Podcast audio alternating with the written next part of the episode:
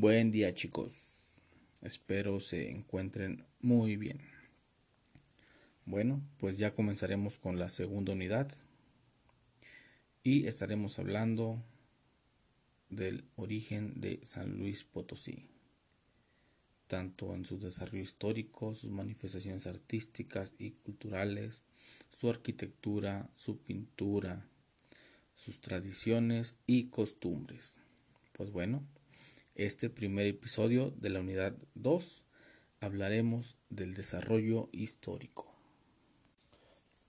San Luis Potosí se fundó en el año de 1552, un 3 de noviembre, y por primer nombre llevó San Luis de Mezquitic, que fue la primer capital de San Luis.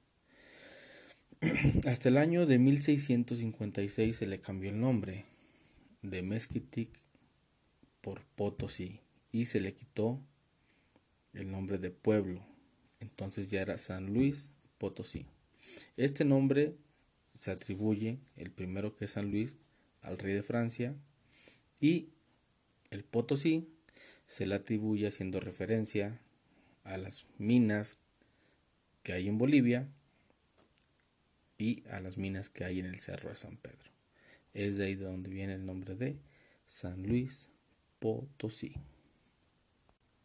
Recordemos que el territorio donde actualmente se encuentra San Luis Potosí eh, fue habitado por grupos de indígenas salvajes a los cuales se les llamaba o tenían por nombre chichimecas, que hasta actualmente lo seguimos escuchando ese nombre en algunas danzas.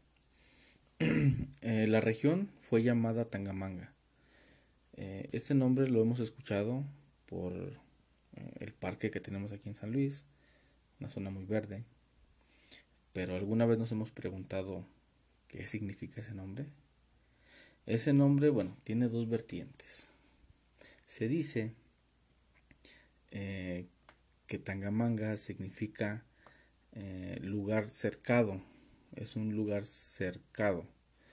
Pero también dicen, bueno, este primer origen es de lengua tarasca, que si lo traducimos tal cual es lugar eh, circundado por estacas. Y también hay otro nombre que es de origen otomí, que se dice que también tiene significado que es lugar de agua y ranas. Entonces podemos encontrar cualquiera de estos dos. San Luis Potosí también fue muy importante en la época de la independencia. Eh, por aquí pasó Miguel Hidalgo en esta época. Eh, de hecho, en Salinas de Hidalgo, es por eso que lleva ese nombre, hay un águila. En la plaza principal se encuentra un águila. Esas águilas eh, se encuentran en lugares por donde pasó Miguel Hidalgo y se les llama las águilas chismosas, porque esas águilas apuntan hacia donde iba Miguel Hidalgo. San Luis Potosí elevó su categoría a Estado el 17 de octubre de 1826. Eh, después de ahí empezaron a, venir varias leyes que, pues bueno, ya favorecían al Estado, eh, leyes de arreglos municipales y algunas leyes jurídicas que, bueno, venían beneficiando mm, al Estado y a los gobernantes.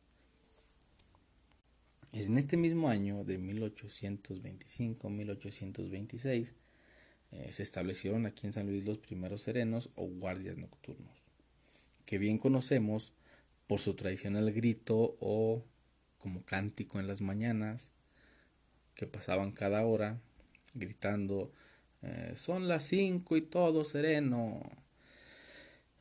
Algo muy común, muy típico en esa época. Entonces, bueno, en ese año se iniciaron aquí en San Luis Potosí los primeros serenos. Antes de que se me olvide, les quería hablar de un personaje eh, que fue importante en su tiempo, pero es poco reconocido. De hecho, bueno, yo en algunos libros de historia, de historia de México y todo eso que he leído, eh, no he encontrado eh, que se le nombre a este personaje como alguien que resalte y fue alguien de los iniciadores de la guerra de independencia. De hecho, él estuvo en prisión durante mucho tiempo, más bien durante todo el tiempo que duró la independencia estuvo en prisión y por nombre lleva Epigmenio González.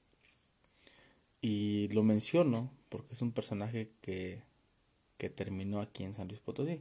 O sea, fue un personaje que inició la guerra de independencia, estuvo prisionero, él nunca negó que él había sido uno de los iniciadores.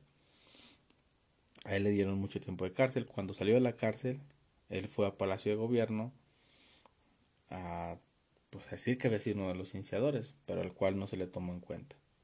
Y él terminó aquí en San Luis Potosí como guía de, de un museo. Eh, cosas raras, fíjense. Y hasta que llegó un personaje, no me acuerdo si un periodista o, o quién fue quien llegó que lo reconoció, que eh, fue el que lo volvió a, a resaltar, aunque él no aparece entre las listas de los héroes de la independencia. Fíjense, es un dato curioso. Pues bueno, hasta aquí terminamos la clase de hoy, chicos. Espero tengan un bonito día y espero verlos pronto.